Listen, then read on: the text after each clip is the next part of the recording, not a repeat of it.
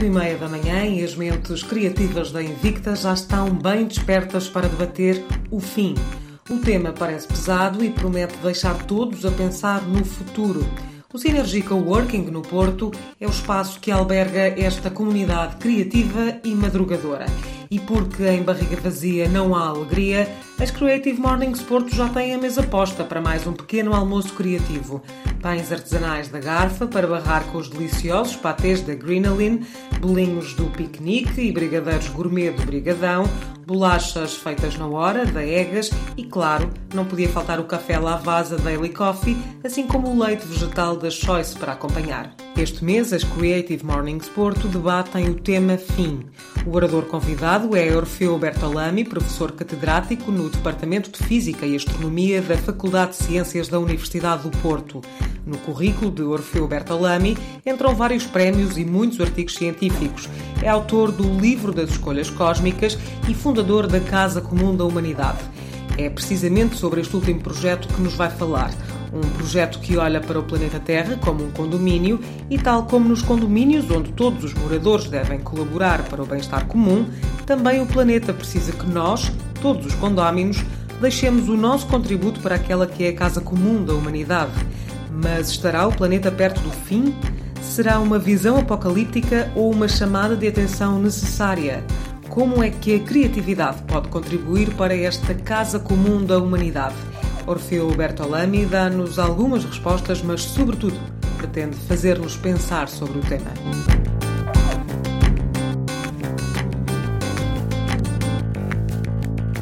Portanto, nós temos um problema grave, certo? Uh, tudo que nós fazemos baseado em leis económicas, mas essas leis económicas favorecem-nos destruirmos os mecanismos que fazem com que o planeta seja habitável. É esse o problema, certo? Portanto, nós vamos ver isso em várias formas. Portanto, temos que inverter essa lógica. Se não invertermos essa lógica, não temos nenhuma esperança relativamente. Não é ao planeta Terra, não.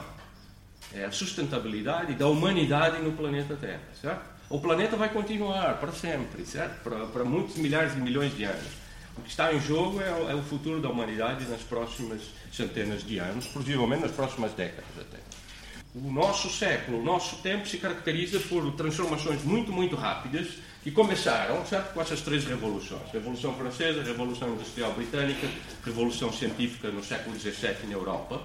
Portanto, isso gerou o mundo que nós conhecemos no início do século XX. Sabemos o que aconteceu no início do século XX. É? Tínhamos três sistemas políticos antagônicos, totalmente antagônicos. Tínhamos capacidade de industrialização extraordinária. Tínhamos matérias-primas, porque trazíamos uh, de, de, outras partes, de todas as partes do mundo, e conhecíamos a física e a química. Isso deu origem a duas grandes guerras. Okay? Tínhamos capacidade de construir armamentos de forma industrial e, e sistemas políticos antagônicos dão origem à, à, à guerra. Portanto, esse é o mundo até 1945. Em 1945, depois da Segunda Guerra Mundial, temos dois blocos, um bloco capitalista e um bloco agora já não é um bloco socialista, é um bloco totalitário, soviético totalitário, mantiveram esse equilíbrio por causa da física. Tinham armamentos nucleares, ok? E, portanto, foi assim que chegamos no mundo em 1990. É o vosso mundo, é mais próximo do vosso mundo. O meu mundo é entre, entre essas, essas décadas. O que aconteceu em 1990? Bem, nós vimos uma economia global, a China aparece como um parceiro importante, e vimos duas coisas a generalização da física quântica, certo? Todos esses dispositivos aqui existem porque nós desenvolvemos uma física chamada física quântica no início do século XX. E surgiu, uh, como consequência disso, os computadores. Portanto, isso que deu origem, no início dos anos 90, à internet. Que mudou a vossa vida, certo? Mudou a minha vida também, mas mais particularmente a vossa vida. Portanto, isso leva-nos ao dia de hoje. E no dia de hoje nós temos que começar a tomar decisões, ok? Portanto, agora eu já não sou mais historiador, sou futurólogo, certo? E vou, eu, para mim o que vai, que vai ser dramático nas próximas, nos próximos anos vai ser a robotização da economia. Ela já existe no setor primário, no setor terciário, no secundário, uh, mas vai atacar em força o terciário, certo? que está até agora protegido. Isso pode causar uh, inúmeros problemas. Portanto, nós vamos ter, nós vamos ter grandes desastres ecológicos. Eu penso que parece-me mais ou menos eh, líquido e inevitável. Já estamos a assistir a algumas, alguns desses eventos. E depois vamos ter tecnologias que são disruptivas. Computadores quânticos, inteligência artificial, edição de genes, internet das coisas. Sabem que são internet das coisas, certo? O meu frigorífico vai me dizer certo? Que, que eu não tenho iogurte e vai mandar um sinal para, um, para o comerciante de iogurte e o comerciante de iogurte já nem sabe, já é uma inteligência artificial que vai desencadear um processo de colocar um iogurte e trazer o iogurte na minha casa. Portanto, eh, vai ser uma revolução impensável. Mas isso, obviamente, coloca uma série de incertezas. E quais são essas incertezas? Eu penso que corremos o risco de termos desemprego em massa e pobreza generalizada. Portanto, esses são os desafios que nós temos, portanto, é uma época especial para a qual temos que ter respostas. Certo? Antes dessas tragédias, desses desastres acontecer, temos que ter respostas. E pronto. Eh, eh, então, se quisermos, eh, toda, tudo, tudo que eu vou dizer são. Obviamente eu não sou profeta, não sou, não, não, não, não sou pregador, não sou catequizador, certo? A minha função é, é colocar-vos problemas, certo? E problemas para os quais é, são vocês, a vossa geração, que tem que resolver. Okay? Muito bem. As soluções que nós conhecemos, certo? Tem, são, são religiosas, certo? Portanto, a palavra paraíso está na mente de todos, certo? É um mundo perfeito. A palavra paraíso vem do hebraico pardes. Aquela palavra, pardes, quer dizer jardim. E, portanto, pronto, e tem esse famoso poema Paradise Lost, okay? do Milton, que é um Portanto, é uma caminhada, certo? E nós nunca chegamos a esse paraíso, certo? É um paraíso perdido.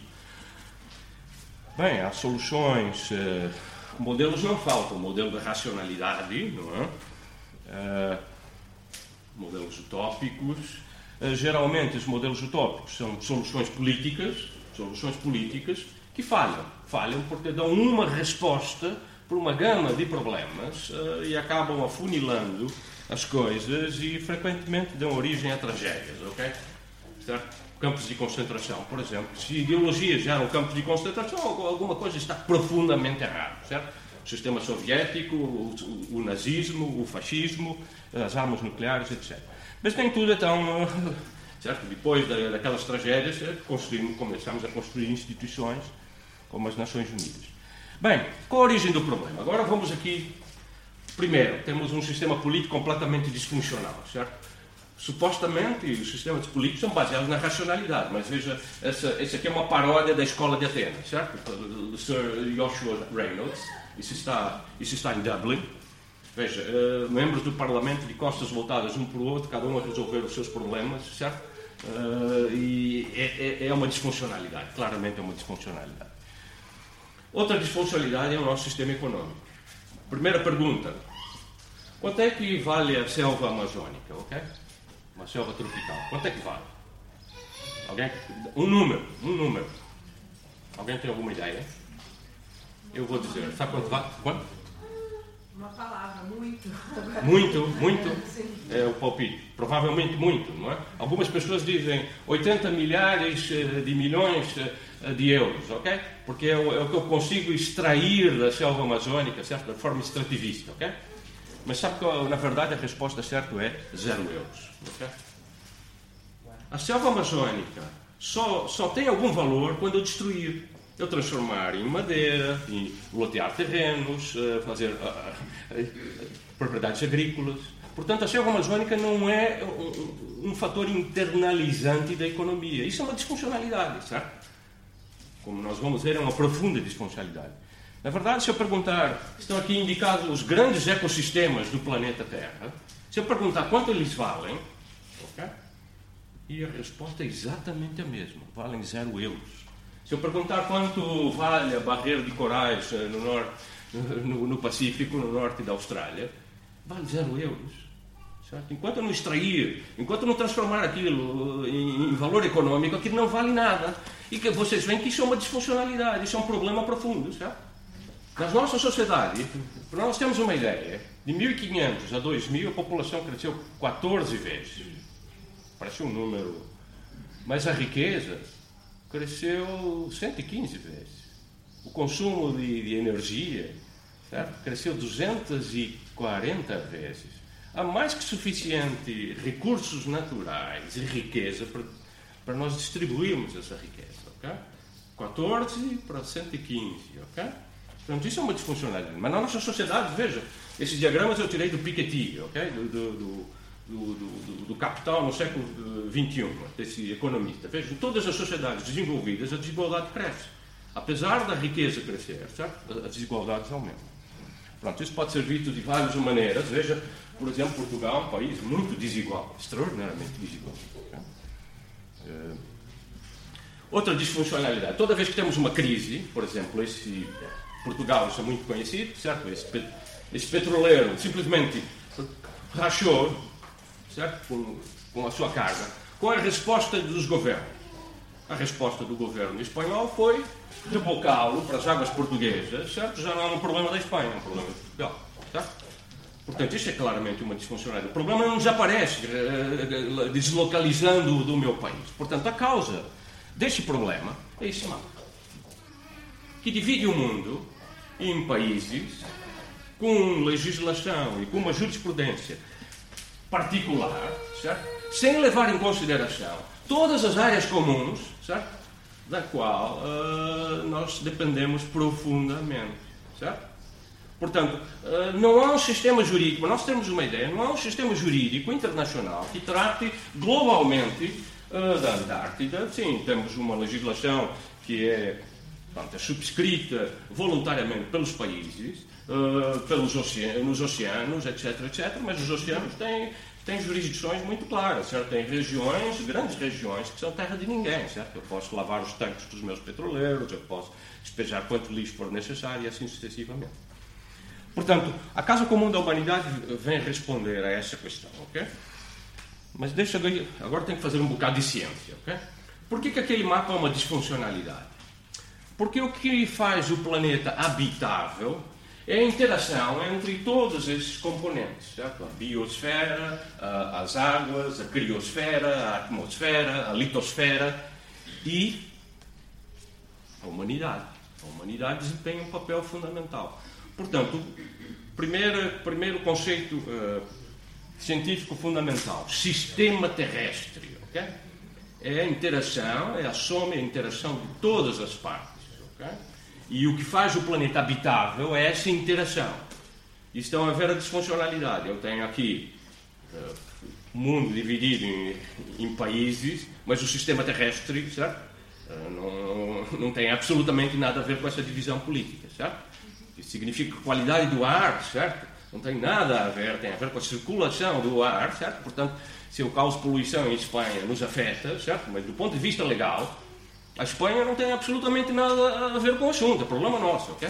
E assim sucessivamente. Todos os problemas que eu posso empurrar para, para além das minhas fronteiras já não é mais meu problema, mas isso de fato não tem nada a ver com o sistema terrestre.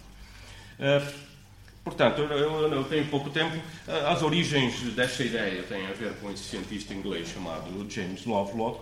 Uh, a palavra Gaia, Gaia é a palavra grega, uma, uma deusa, a deusa do planeta Terra, certo? Depois, isso transformou num lugar comum. Quando ele, ele colocou essa ideia, foi ridicularizado. Okay? Uma década depois, já faz parte do conhecimento científico comum. É impossível, certo? Isso é, um, isso, é um, isso é um diagrama da NASA, uma década depois, tentando quando for estudar a dinâmica dos oceanos, veja, tem que levar em consideração todas essas interações. Okay? Portanto, esse é o sistema terrestre, é um sistema de interações e de feedbacks uh, que que funciona para o nosso benefício, certo? Ok? Portanto, é essa que é. E se nós alterarmos esse sistema, certo? Ele pode, ele pode colapsar para um, para um estado completamente diferente, pode evoluir para um sistema completamente diferente. Pronto, eu, eu não tenho muito tempo. O caso científico é muito claro. São três planetas: Vênus, Marte e a Terra original. A composição da Terra original é essencialmente, no início, CO2. Okay? Nós sabemos que. É, as plantas adoram CO2, mas nós não vivemos com CO2. Mas a vida, a vida aeróbica, transformou dramaticamente o nosso planeta, de tal modo que nós temos agora uma atmosfera, certo? na qual o CO2 está em algumas partes por bilhão, mas a atmosfera é predominantemente de azoto e oxigênio. É, isso é o nosso ar, o ar que respiramos. Portanto, a vida transformou dramaticamente o nosso planeta. Portanto, isso significa certo, que a biosfera é uma parte integrante do sistema terrestre. Há uma coisa nova. A partir dos anos 50, o sistema terrestre como é que evoluiu? Por causa de eh, a Terra está em rotação, o Sol recebe uma quantidade de calor, certo? Se os parâmetros orbitais da Terra eh, alteram, eh, se alteram, claro, a, a, a, a quantidade de energia varia e isso afeta o sistema, obviamente. Se eu tenho muitos vulcões, certo? Isso afeta o sistema. Se eu tenho, se eu tenho tectônicas de placas muito ativas ao longo da história da, da, da, do planeta Terra, isso aconteceu, eu tenho alterações importantes. Mas, mas, nas últimas décadas, a partir de 1950, há uma nova força: os homens, a humanidade. Essa é a principal força que controla o sistema. Desde 1950, são os homens a principal, a principal fator de transformação do sistema terrestre. Okay? Essa, no, essa, essa fase é completamente nova e dá origem ao antropoceno. Okay? Muito bem, o que é o antropoceno? É uma caminhada, então, certo?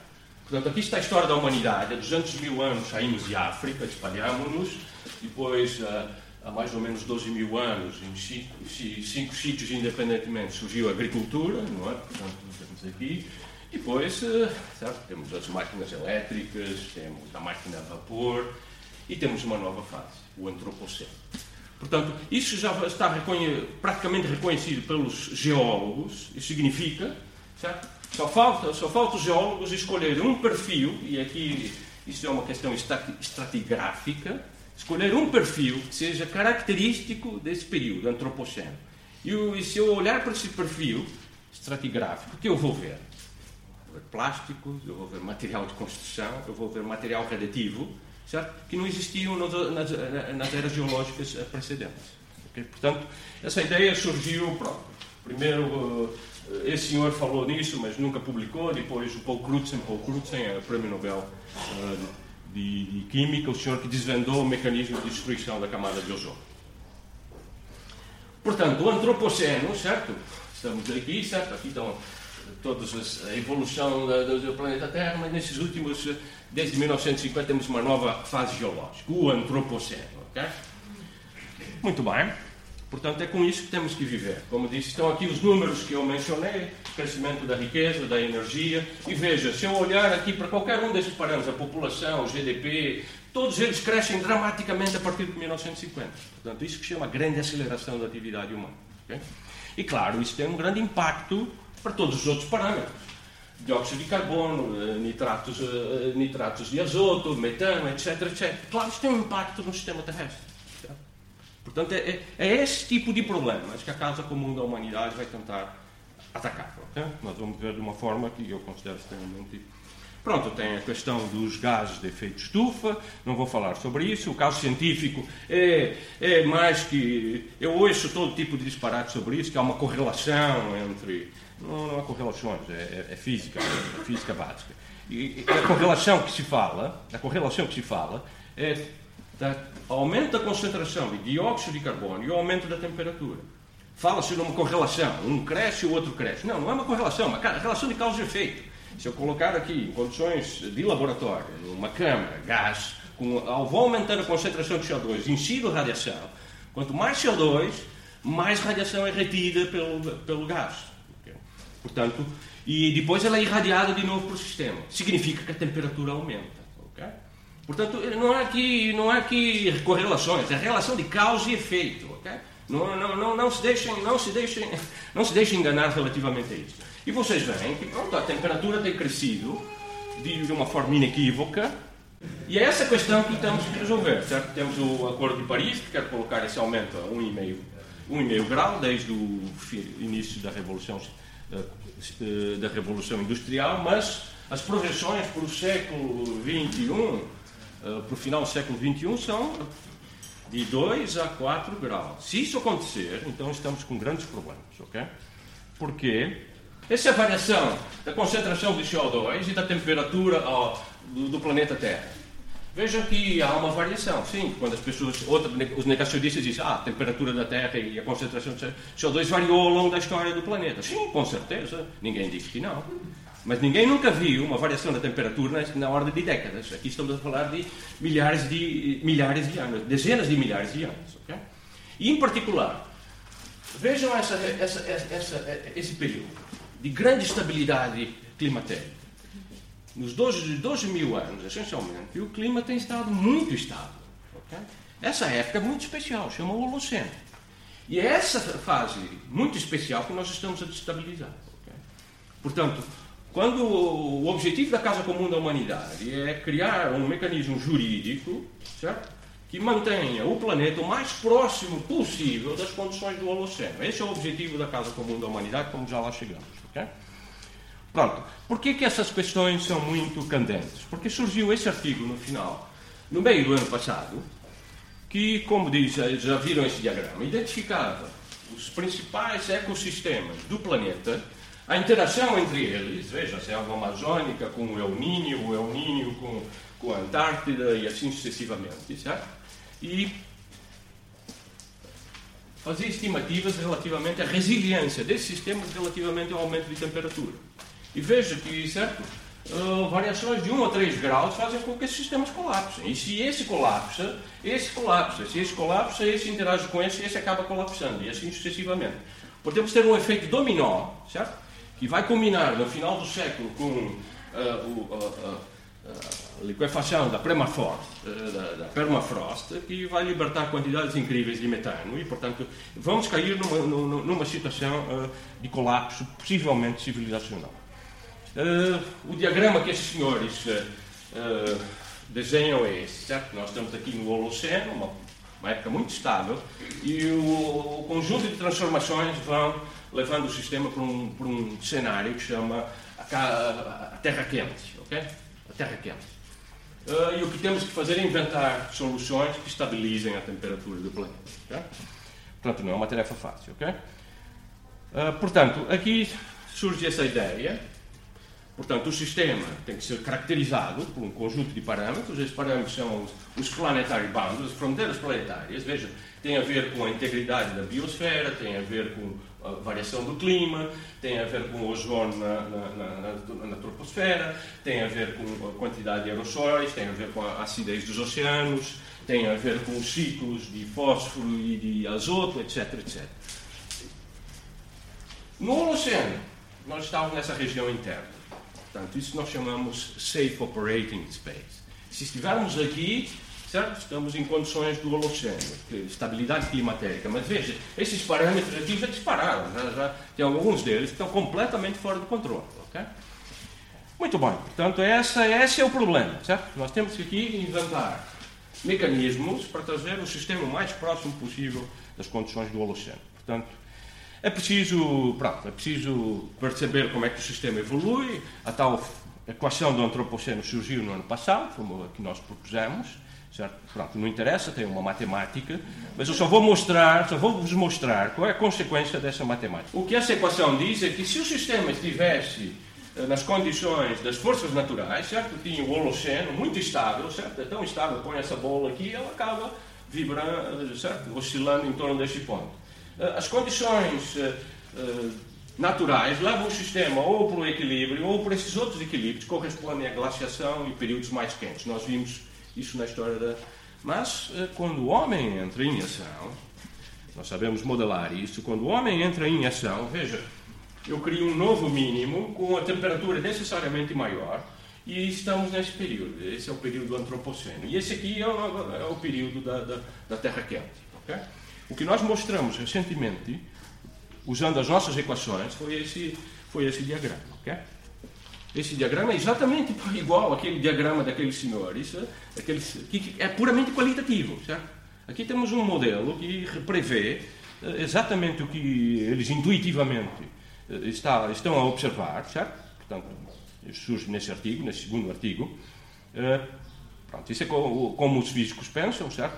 Então, tem que fazer algumas hipóteses, por exemplo, que a atividade humana cresce linearmente, que é uma boa hipótese, ou não. E o resultado disso é que temos. Eh, começamos no Holoceno, certo? E o que é mais chocante é que, quaisquer que sejam as condições iniciais, eu vou sempre parar na Terra quente. Okay? A atividade humana desestabilizou o sistema. Okay? E agora temos que criar condições para uh, não irmos inexoravelmente para esse mínimo. Okay? Portanto, é esse o problema. Okay? Muito bem. Portanto, a atividade humana, como eu disse, pode ser modelada. Uh, nós temos um modelo onde, por exemplo, mostramos que, em vez daquele, aquela, daquele vale ser abrupto, pode haver regiões aqui mais suaves. Portanto, conseguimos agora desenhar estratégias de mitigação. Portanto, a, ideia do, da Casa Comum da Humanidade surge neste livro. O autor é o Paulo Magalhães, também do Porto, uh, que diz o seguinte. Eu vivia num bloco de apartamentos e às tantas recebo uma conta de uma janela partida que eu tinha que pagar. É? Disse a primeira, a primeira reação dizendo não pago porque a janela não é minha, certo?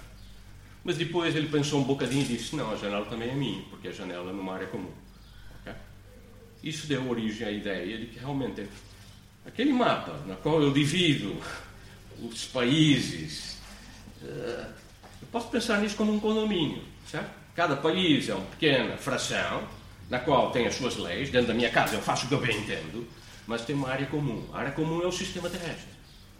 Portanto, o condomínio da Terra, a casa comum da humanidade, seria esse, essa, essa nova construção jurídica na qual cada país tem, sim senhor, direito de fazer o que quiser nas suas fronteiras, mas tem que contribuir para a estabilidade do sistema terrestre, como eu contribuo para um condomínio. Okay? Portanto, essa ideia portanto, está mais elaborada nesse livro. Portanto, é uma construção legal, portanto, aqui, uma construção legal, cujo objetivo é estimular e, possivelmente, transformar em leis internacionais, é, é nesse sentido que estamos a trabalhar, uh, adotadas pela nação, pelas Nações Unidas, que promovam promovam o sistema terrestre como um patrimônio comum da humanidade, certo? Todos nós temos agora, certo? O fado é um patrimônio comum da humanidade, o canto alentejano, certo? O sistema terrestre é uma coisa muito mais premente, certo? Tem que ser patrimônio comum da humanidade e tem que estar protegido por lei. Isso significa é equivalente a trazer o sistema terrestre como, como, como um sistema econômico, certo? para qual, certo, uh, por construção, já está internalizado.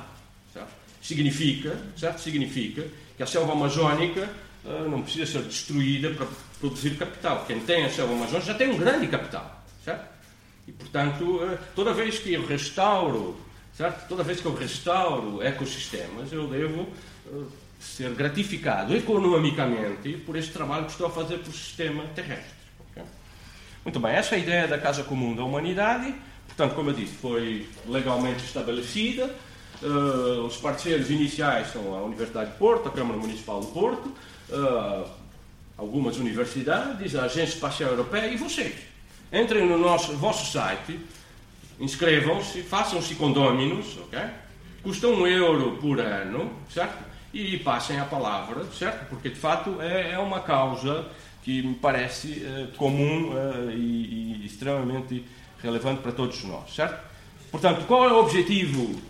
Qual é o nosso objetivo, certo? Ao longo da, das últimas décadas, nós vimos alguns acordos fundamentais, por exemplo, o Acordo de Montreal, salvou o planeta, certo? A camada de ozônio estava sendo destruída, a camada de ozônio que nos protege da radiação ultravioleta. É mais, é mais letal de todas.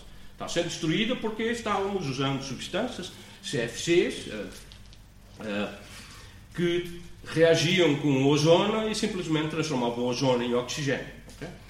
Isso foi percebido em poucos anos, três anos, chegou-se a um acordo internacional.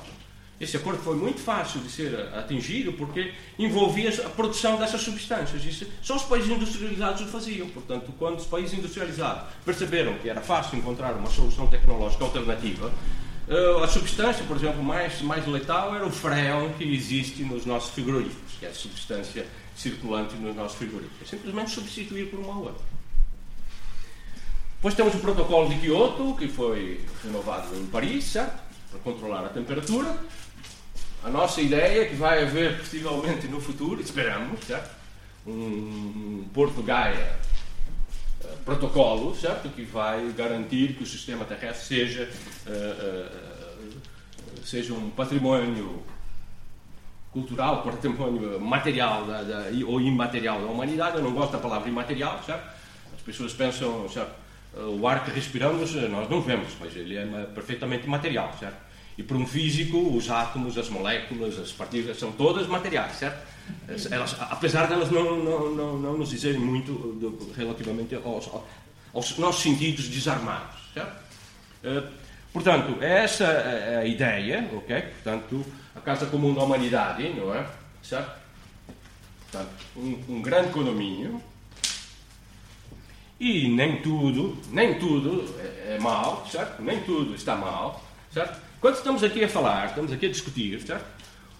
21 dos países mais pobres do planeta, certo? Estão a construir 6 mil quilómetros de floresta, ok? Com 15 quilómetros de, de largura, uh, certo? Vejam, alguns deles são os países mais pobres do mundo, ok? Estão a plantar milhões de árvores, certo? Para construir uma barreira, impedir a expansão do, do do deserto do, do Saara e garantir uh, condições de habitabilidade, certo? É exatamente esse tipo de projetos, esse tipo de, de ideias que precisamos. Certo? Bom, e, e, nós também não certo?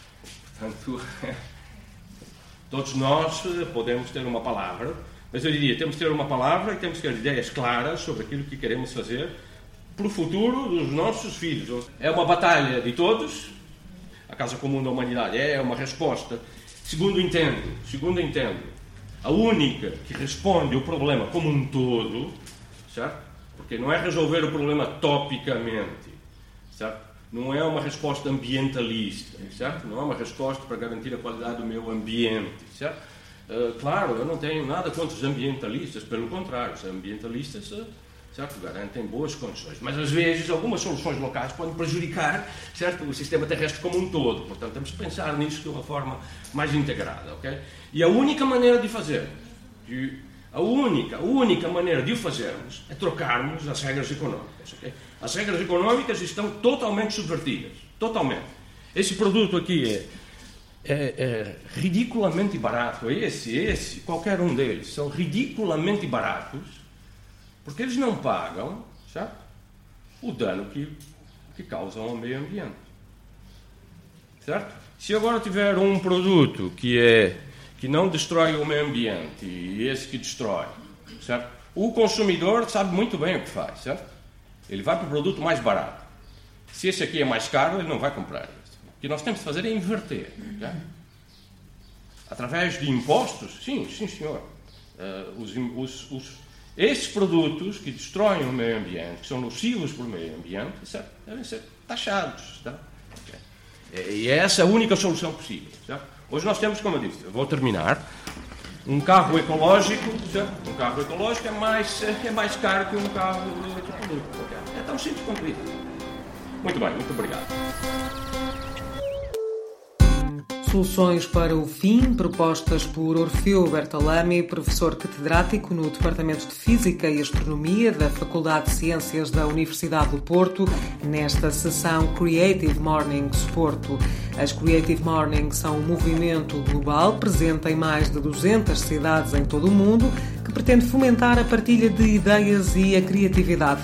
Todos os meses há reuniões mensais onde os criativos têm espaço para tomar o pequeno almoço enquanto debatem temas diversos.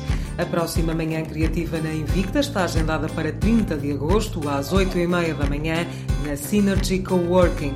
Para debater o tema Justiça, contamos com a oradora convidada Inês Aires para falar do projeto Yoga nas Prisões.